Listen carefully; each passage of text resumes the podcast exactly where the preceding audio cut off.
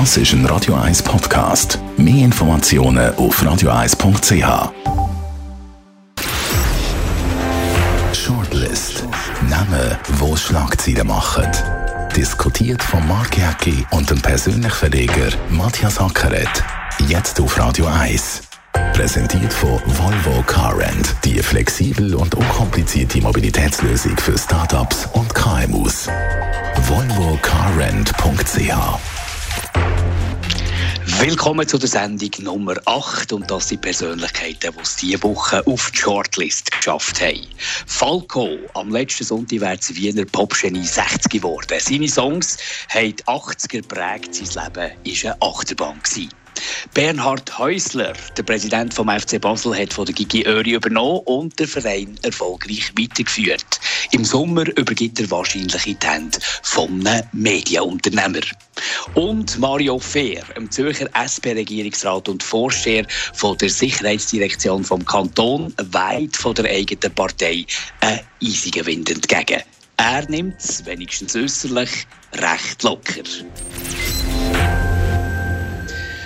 Shortlist für einmal aus zwei Studios. Der Matthias Sackert im Radio 1 Studio der Hottingerstraße Zürich. Ich im Hotelzimmer zu Davos. Wir diskutieren via Skype darum die gewöhnungsbedürftige Tonqualität. Matthias, der Mario Fehr, ist mittlerweile so rechts. Er wird langsam, glaube ich, Kandidat für eine positive Erwähnung im Teleblocher, nicht? Ja, das könnte schon sein. Er haltet ja die Jubiläumsrede bei 100 Jahren SVP. Aber das ist dann mehr in der Funktion natürlich als Regierungspräsident. Aber es hat schon Avancen gegeben von anderen Parteien. Man mag sich erinnern, im Herbst haben die Grünen Liberalen gesagt, Mario, eigentlich bist du einer von uns. Du bist kein richtiger Genosse mehr. Und das könnte natürlich jetzt immer mehr zunehmen, nachdem jetzt auch der Parteipräsident Daniel Frey, er ist ja ein sehr guter Vertrauter von Mario Fehr, der Bettler mhm. geschmissen hat. Und ich verstehe den Daniel Frey den Rücktritt. Oder? Äh, viele gute Ideen hat er eigentlich gehabt. Hat viel vorgehabt mit dieser Partei, mit der SP, aber er hat die Ideen nicht können durchbringen Dem muss man gehen. Das ist wahrscheinlich der Mario Fehr, der da ein bisschen, äh, ich will nicht sagen randaliert, aber ein bisschen äh, Ecken, Ecken und Kanten präsentiert. Auch gegen die eigene Partei ist natürlich da ein dankbarer, ein dankbarer Anlass. Ich habe das Gefühl, äh, die SP macht sich keinen Gefallen mit diesen Attacken gegen Mario Ferri. Ich kann es ein bisschen verstehen. Äh, Überwachungssoftware ist im Gesetz nicht vorgesehen, hat er gemacht. Dort habe ich es noch verstehen. Burka-Verbot ist für einen SPler tatsächlich ungewöhnlich. Und jetzt die härtere Gangart gegen abgewiesene Asylbewerber. Ich habe einfach das Gefühl, man sieht wieder ein Regierungsmitglied ist nicht parteipolitisch. Das ist nicht die Aufgabe von einem Regierungsmitglied, parteipolitisch zu agieren. Und das hat die SP noch nicht begriffen. Ja, das gibt es natürlich auch in anderen Parteien. Jetzt natürlich auch gegeben, die SVP, mag sich erinnern, andere Fälle, Bundesrat, äh, Samuel Schmid zum Beispiel. Aber so krass wie bei der SP gibt es eigentlich relativ selten. Und die SP hat natürlich immer ein bisschen Problem mit ihren Parteiführern, die in der Regierung sind. Mag sich erinnern, in Deutschland, Gerhard Schröder ist ja dann gescheitert am Schluss auch an der eigenen Partei. Helmut Schmidt, ganz ein krasser Fall, ist abgewählt worden, die beim Misstrauensvotum 1982. Es hat auch in der Schweiz solche Fälle gegeben, in der Stadt Zürich. Zürich. Jörg Kaufmann, 1990, Stadtrat gewesen, rausgeschmissen worden von der SP. Mhm. Und auch die Krone, Emilie Lieberherr, hat mir rausgeknallt und hat gesagt, sie sei mangelhaft im Charakter. Also das hat es immer gegeben. Der Mario Fehr könnte jetzt etwas Ähnliches befürchten müssen. Der Mario Fehr ist für mich, äh, nach meinem Verständnis von einem Sozialdemokrat, ist er eigentlich ein, Parade, ein Paradebeispiel. Er ist eigentlich ein Sozialdemokrat, wie er im Buch steht. Aber die Partei, die radikalisiert sich dermaßen von Jahr zu Jahr. Sie verabschiedet sich völlig von jeder Basis. Und da tut sie sich sicher keinen Gefallen. Ich glaube, das Problem ist nicht der Mario Fehr, das Problem ist die SP und wie sie sich gegen links radikalisiert. Ja, ich würde es nicht so krass sagen. Ich könnte mir vorstellen, der Mario Fehr ist einfach ein Regierungsrat Bundesrat geworden. Also man mag sich erinnern, es gibt den Mario Fehr vor der Regierung und eben nach der Regierung oder jetzt in der Regierung. Und es ist interessant gewesen, der Mario Fehr, äh, bis er Regierungsrat geworden ist, er ist viel im Tele Zürich im Tag täglich, ist er sehr prominent gewesen, an jedem Fest ist er vertreten gewesen. Und kaum ist er Regierungsrat geworden, hat er sich auch medial zurückgezogen. Und mich überrascht das ein bisschen, ich kenne ihn ja relativ gut, dass er jetzt den konsequente Kurs fährt als Regierungsrat. Das braucht natürlich schon eine gewisse Härte, dass man sagt, okay, Ich habe jetzt einfach einen anderen Auftrag und ich habe den Auftrag, wo mir die Regierung gibt, wo mir das Gesetz gibt und das muss ich durchziehen. Und das ist ja klar, da hast du unten dran natürlich immer Partei, die vielleicht auch eine Ideologie hat, die ein bisschen lebensfremd ist und äh, da gibt es natürlich immer die Spannungen. Ja, aber die werden immer extremer, findest du das nicht, Matthias? Ich finde, die werden immer extremer. Also die Polen sind ja, das beobachten wir ja schon länger, dass sich die Polen radikalisieren, rechts wie links. Aber die SP mit der Überwindung vom Kapitalismus und eben gar keinen Kompromiss mehr eingehen, völlig von der Arbeiterpartei sich wegbewegen, das ist, das ist eine Tendenz, wo, wo mir als Parteimitglied Sorgen machen Ja gut, man muss sich fragen, wo ist die Arbeiterklasse heute? Die wählt natürlich, ich sage es jetzt ein bisschen pointiert, heute natürlich SVP, also der klassische Arbeiter. Ja, aber warum? Ja klar, warum? wie natürlich äh, die Arbeiter, wenn es die überhaupt noch gibt, der klassische Arbeiter, wenn ihr natürlich das Gefühl habt, äh, die SP könne ihre Ideal gar nicht vertreten. Ich habe das erlebt, ich war in einem Arztzimmer vor einigen Wochen und da war eine Frau da, die hat beim Schweizer Fernsehen geschafft, jahrzehntelang, und die gesagt, ah, ich habe immer SP gewählt, aber ich habe das Gefühl, die verstehen unsere Probleme, unsere Sorgen gar nicht mehr. Und das könnte natürlich jetzt in diesem Fall sein. Also Mario Fehr wird jetzt die ganze Geschichte sicherlich nicht schaden. Er könnte auch ohne Partei, yeah. er, er, könnte auch ohne Partei antreten das nächste Mal, wird höchstwahrscheinlich gewählt. Ich habe es jetzt gesehen heute Bist Morgen. Sicher? Ja, ich glaube schon. Äh, Im rechten Flügel von der SP hat er natürlich große Unterstützung. Er hat auch beim Volk große Unterstützung. Ist immer sehr gut gewählt worden. Ich habe es jetzt auch gesehen, zum Beispiel, das ist ja eigentlich noch lustig. Nathalie Rickli heute Morgen auf Facebook geschrieben, äh, sie stehen voll hinter dem Kurs von Mario Fehr. Auch andere SVP-Exponenten. Also das ist natürlich schon eine interessante Situation. Wird jetzt ein bisschen beschleunigt natürlich durch den Rücktritt von Dani Frey. Ich habe es vorhin gesagt, der Mario Fehr ist der Förderer von Daniel Frey und ich glaube, es ist auch eine Solidaritätsaktion von Daniel Frey. Er hat der NZZ gesagt, es sei eine Sisyphus-Arbeit gewesen. Man kann ja nicht immer nur mhm. über den Mario Fehr diskutieren. Äh, und man muss ja gleich vielleicht auch Daniel Frey noch ein bisschen würdigen als Parteipräsident. Er ist ein stiller Schaffer, er ist Kantonsrat, aber er hat die Mitgliederzahl von der SP im Kanton Zürich können erhöhen. Er hat einen Ständerat eingebracht mit dem Daniel Josic. Also er hat ein Erfolgsprogramm gehabt. Aber schlussendlich, wenn du natürlich immer noch das Thema Mario Fehr hörst, jeder Sitzung und die kommen der rote Grinde über, dann bringt es einfach nicht mehr. Ja, und vor allem haben wir auch noch die Sandkastenpolitik von der Jungpartei, wo, wo ja da, das ist ja keine Politik, was die machen und sicher auch nicht lösungsorientiert, was ja die Linken gerne propagieren, wir müssen lösungsorientiert politisieren. Ich glaube, ja, Ratschlag gut, von ja, Seite an die SP, ich muss vielleicht auch sagen, oder? wenn man jung ist, dann ist man natürlich links und äh, ja, okay, man wird dann langsam okay. ein bisschen recht, ja nicht mehr so jung. sind auch nicht mehr so jung, aber äh, da muss man vielleicht auch ein bisschen verstehen, das Rebellieren. Aber es hat natürlich schlussendlich die Partei, oder? Also es wird Partei, wie du vorhin am Anfang gesagt hast, eher ein bisschen in eine Aussenseitenposition äh, sprengen. Leute, äh, Galade, Josic und Mario Fehler machen und dann klappt es auch wieder mit den Wählern. Das wäre so mein Ratschlag an die SP. Gehen wir auf Basel. Ich hätte nie gedacht, dass wir das mal machen hier in der Shortlist. Bernhard Häusler, der Präsident vom FC Basel und der Sportchef Heiz, die planen den Rücktritt. Das neue Führungsduo ab Sommer soll der Medienunternehmer Bernhard Burgener und der Ex-Fußballer Marco Streller sein. Schade, muss man sagen, aus Zürcher Sicht, weil die Basler sind einfach so verdammt gut. Selbst bei den Übergaben machen sie alles richtig und werden den Erfolg vom FC Basel auf weitere zehn Jahre sichern. Ja, da bin ich nicht sicher. Also, der Bernhard Häusler ist perfekt. Oder? Ich habe den ein paar Mal gesehen am äh, Voten, wo er auftreten ist. Sehr smart, sehr rhetorisch talentiert. Äh, er hat den Club, äh, wie du vorhin gesagt hast, eins angeführt. Da sind wir in Zürich wirklich neidisch. Und da würde man sagen, perfekt. Ist der Übergang wirklich perfekt? Da möchte ich, möchte ich für dich einmal in Frage stellen. Also mir ist die ganze Geschichte ein bisschen komisch vorgekommen. Äh, via Blick sagt er plötzlich, er tritt zurück. Ich habe das Gefühl gehabt, das ist irgendwie... Es, ist, es hat doch durchgesickert. Es ist durchgesickert. Nicht schon genau, kommunizieren. Genau, ja. genau. Das ist wie beim Roger Döweg. Irgend plötzlich jemand schreibt, der tritt zurück, oder? Und dann fängt ein bisschen ein Chaos an. Ich glaube, die haben das anders machen Und die Frage ist doch immer, und, aber das ist jetzt wirklich aus dem Bereich Hypothek, ich habe schon ein paar Mal gesagt, ich bin nicht absoluter Sportfanatiker, aber, aber die Frage ist... Genau, ja. hast du gewartet, oder? Aber die Frage ist doch gleich, tritt jetzt so ein erfolgreicher Präsident einfach so zurück? Ich glaube, das, ja, am, ich das glaub, ist das am Schluss intelligent. Das ist eben die Intelligenz vom FC Basel, die wir hier in Zürich nicht gerne zugeben. Aber das ist ja genau alles nicht. richtig gemacht. Nicht, Im Höhepunkt schauen, dass es weitergeht. Ja klar, das ist ja nach Lehrbuch, oder? Aber machen wir es denn in der Realität wirklich, oder?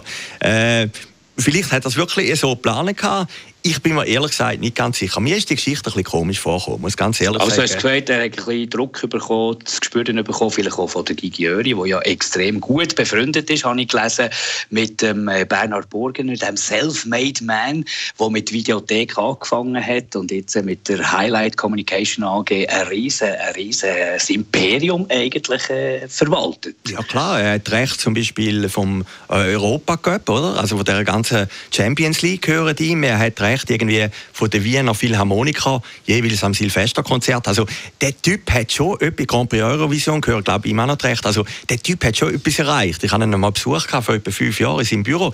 Aber ich habe das Gefühl, der steht unter Durchstress. Er hat jetzt auch noch eine riesen Millionenklage in Deutschland mit seinen äh, Mitteilhabern von der Firma. Also der Mann ist ja dauernd beschäftigt. Und ob er wirklich die optimale Lösung ist, der Blick hat es heute auch ein bisschen angetönt. Ja, er hat es ein bisschen gross gemacht heute. Genau, also ich habe das Gefühl, das ist ein Nebenschauplatz, ein unangenehmer, aber hat jetzt, äh, aber, wahrscheinlich jetzt nicht schaden bei dem Präsidium, das er ab Sommer wahrscheinlich übernimmt. Ja klar, aber gleich, dann ist doch die Frage, warum geht man von dem perfekten Häusler, der das wirklich super macht, der gut reinliegt, zu einem, der im Geschäftsimperium auch noch ein bisschen Probleme hat und auch ein bisschen absorbiert ist? Das ist doch die interessante Frage. Und du hast vorhin gesagt, haben wir eben auf den Häusler möglicherweise Druck ausgeübt. Das glaube ich nicht einmal. Aber es muss vielleicht auch irgendwo ein bisschen temperaturmäßige Unstimmigkeiten gehabt, vielleicht im Führungsgremium vom FC Basel, dass der Häusler gesagt hat, ich will nicht mehr weitermachen.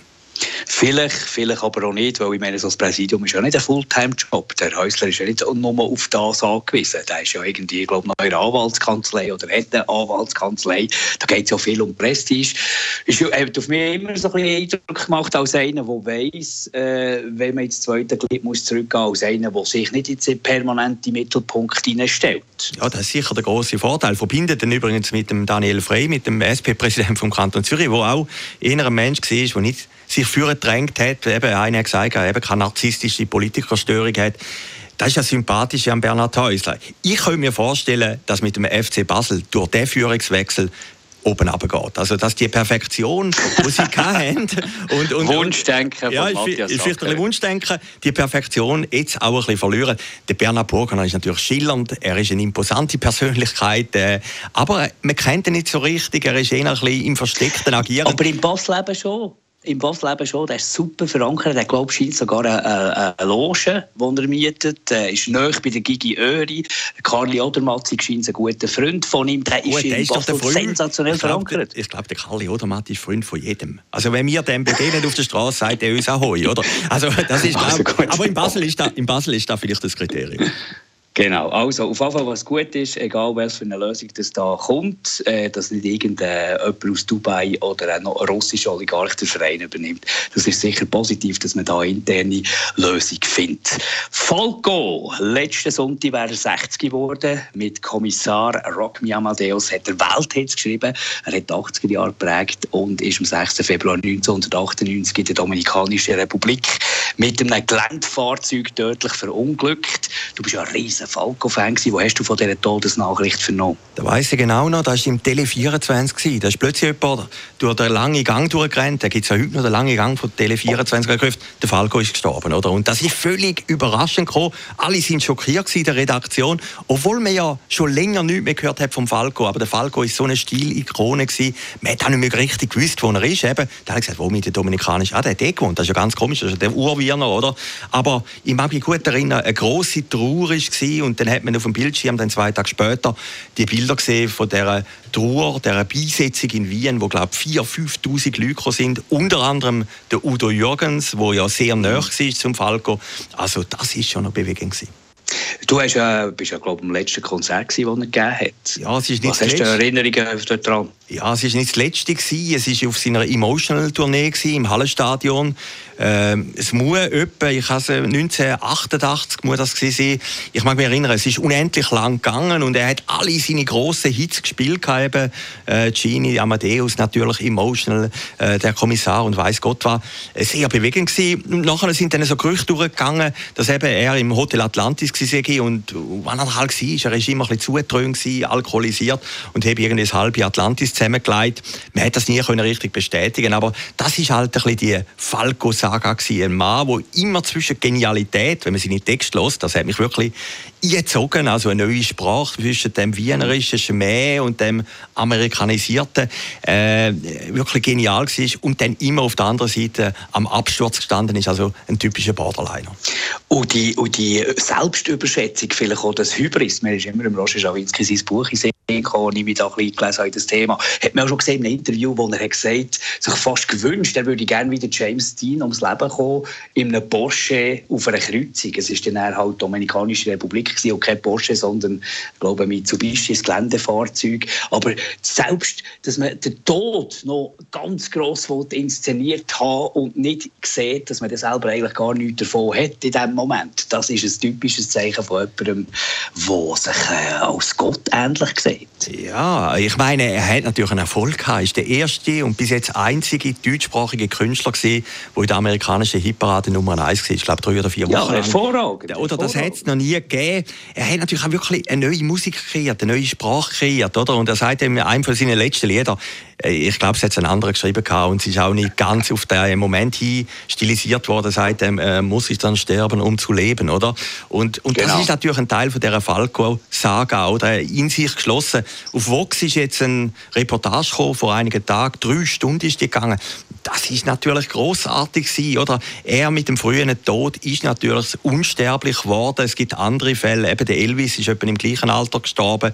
In Frankreich der Claude François, wo auch etwa 43 war. Also ich glaube, für die ganz großen Musiker ist der 40er-Sprung wirklich der richtige Moment zum Gehen bisschen makaber gesagt, oder? Und, und er bietet natürlich auch Nährboden für Verschwörungstheorien. Ja, selbstverständlich. spekuliert, hat er sich umgebracht. Oder Liebeskummer. Das alles inszeniert genau, genau, so. genau. Aber muss ich gleich sagen, Falco ist wirklich ein neuer Trend. Ich mag mich erinnern, ich habe einen Artikel gelesen im Wiener, das war so ein Magazin über den Falco und bin gerade im Plattenladen gestürmt und habe die Platte Emotional gekauft, oder? Ich weiß, die Frau, die mich liebt, ist noch nicht geboren. Ich bitte dich, kommt zur Welt. Oder? Und, und das habe ich so grandios gefunden, dass ich wirklich wochenlang nur von dem Falco äh, paralysiert war und äh, seine Sprache und seine Lieder. Und ich habe den letzten Tagen die wieder durchgelassen und ich muss einfach sagen, sie sind zeitlos, sie sind immer noch modern. Der Mann hat wirklich etwas geschaffen, wo Unsterblichkeit verdient. Von Sport hat er keine Ahnung, der Matthias Sackert, aber sprachlich ist er ein Genie. Übrigens, ich empfehle dein neues Buch. Das heisst das Eden Rock und ist überall erhältlich. Ja, überall noch nicht. Ja, ja, wo überall, wo es gute Bücher gibt. Äh, es kommt jetzt langsam mit Buchhandlungen, also in nächster Woche soll es da sein. Teilweise im Morel Füssli schon. Eden Rock ist mein neuer Roman und wir können sicher einmal über das reden.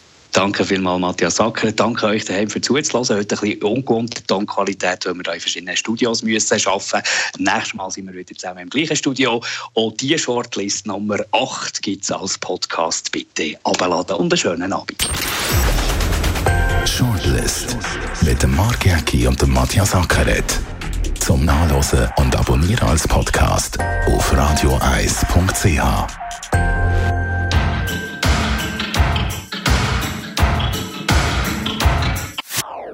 Das ist ein Radio 1 Podcast. Mehr Informationen auf radioeis.ch.